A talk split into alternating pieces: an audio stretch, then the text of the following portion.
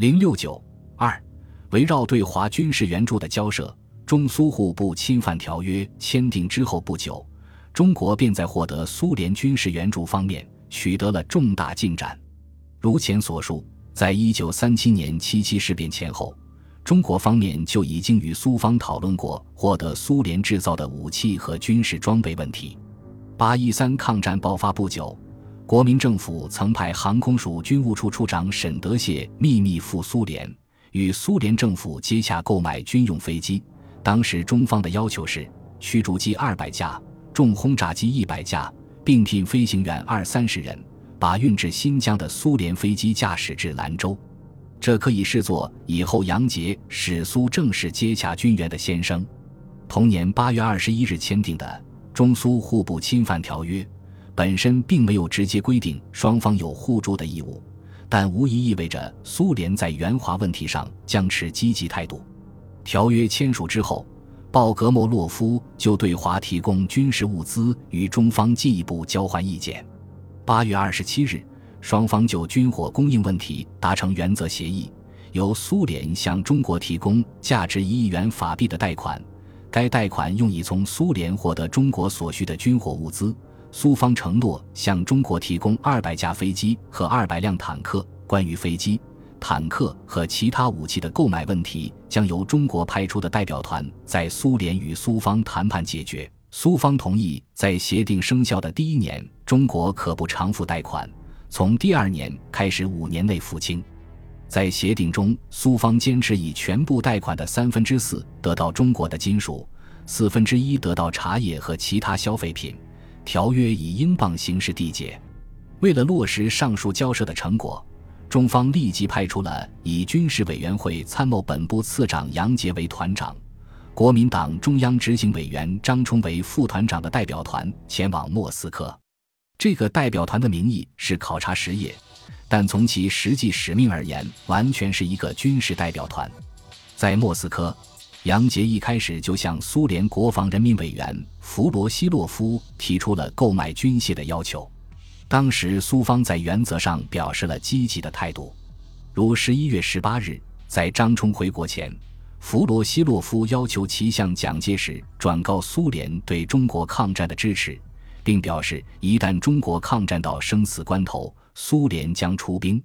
同时，苏联希望中国做长期抗战的准备。苏联将继续尽量接济，维持中国所需飞机、重炮、汽油、坦克等装备，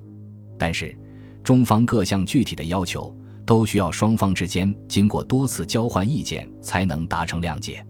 受弗罗西洛夫的委托，自九月九日到十月四日，苏联炮兵委员巴耶夫、空军委员拉宁与中方进行了多次会谈，讨论中方拟购军械的品种、数量。式样和运华途径等问题，杨杰等提出希望苏方让售的飞机数增加至三百五十架，集重轻型轰炸机各一百架，驱逐机一百五十架。会谈中，杨杰特别强调，与等来贵国时，蒋委员长曾命购超重轰炸机，作为空袭日本内地之用。若此项超重轰炸机未能构成。则于等此次来苏任务即不能全部完成，务请贵方允诺。至于基数，并不求多，有五十架即够。这一购买超重轰炸机的要求虽转至弗罗西洛夫，但起初苏方仅同意拨予中方六架，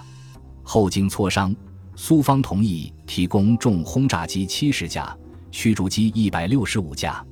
另提供约合飞机数百分之十的备用发动机及二十三个，飞机炸弹七万八千二百枚，共一千九百吨；飞机机关枪子弹共一千五百万发，约合飞机总价额百分之十的附件，并派飞行教练及技师八十九人赴华。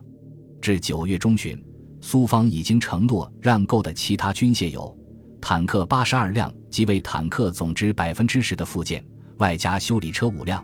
坦克炮弹十二点三万发，四十五公里口径反坦克炮五十门，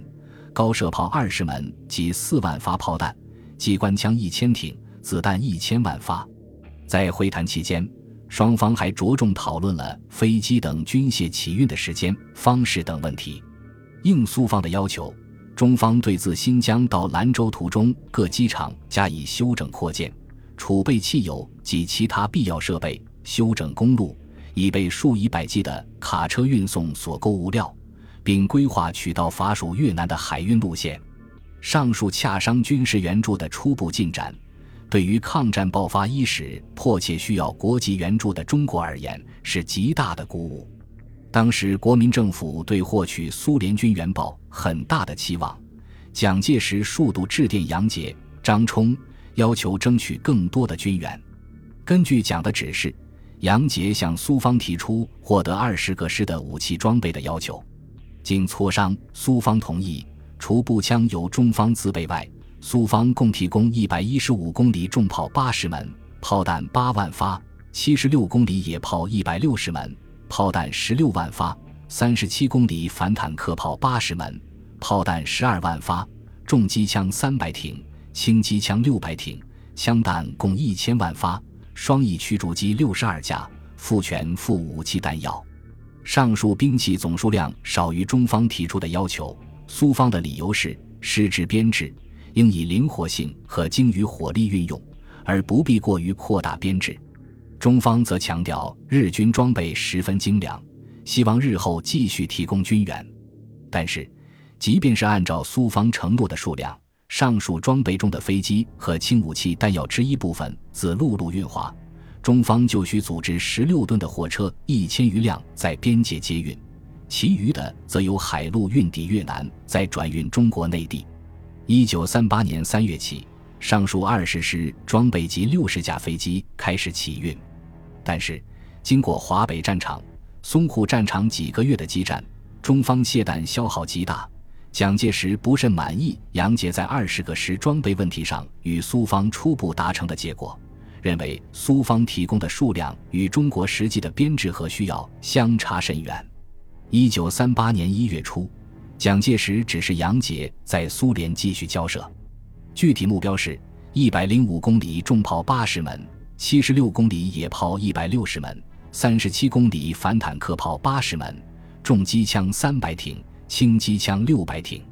并强调轻重机枪需用最急，务请速运。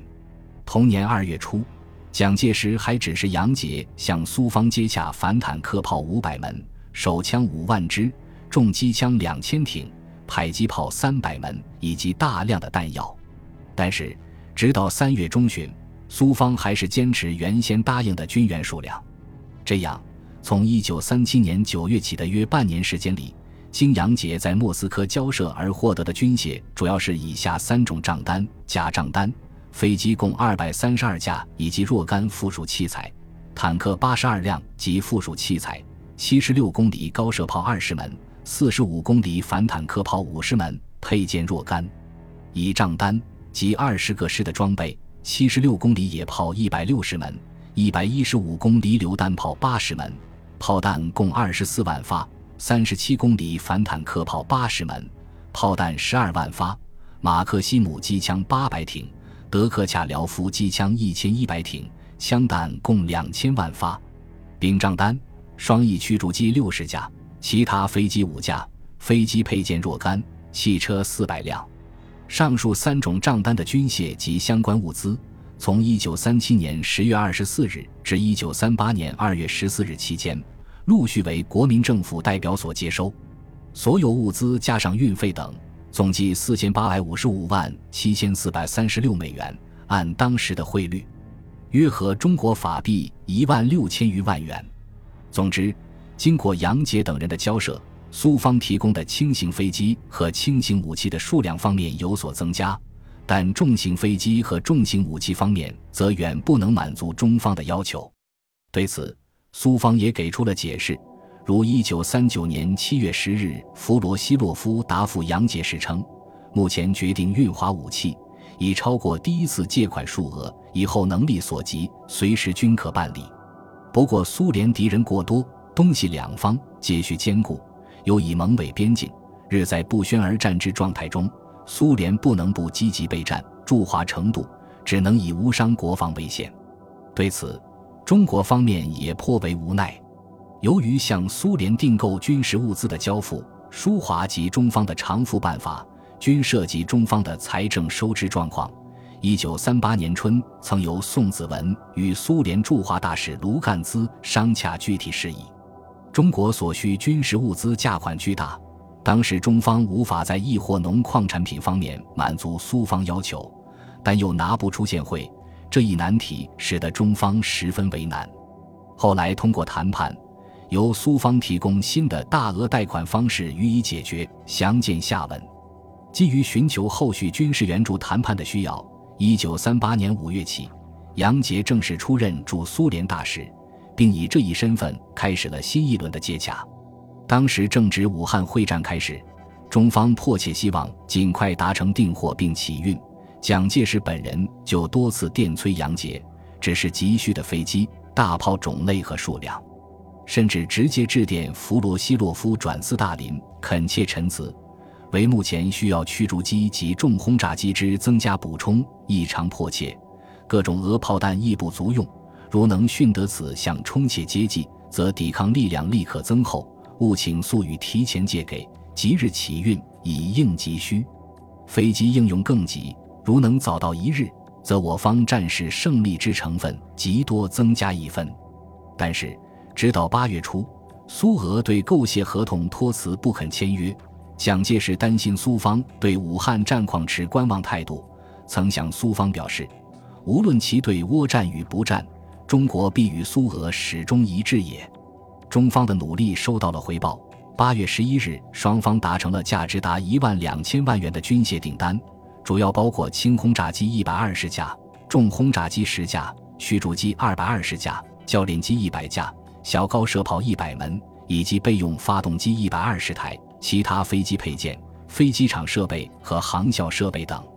八月十七日，蒋介石再度致电苏联当局，称武汉会战之需，请苏方尽速将中方所定之军火起运来华。八月二十三日，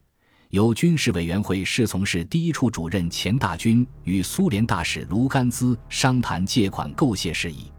除杨杰之外，国民政府还先后派遣孙科。贺耀祖以特使身份赴苏联，他们对于达成军械订单和与军援直接相关的贷款协定、催运安排重要物资起了重要作用。本集播放完毕，感谢您的收听，喜欢请订阅加关注，主页有更多精彩内容。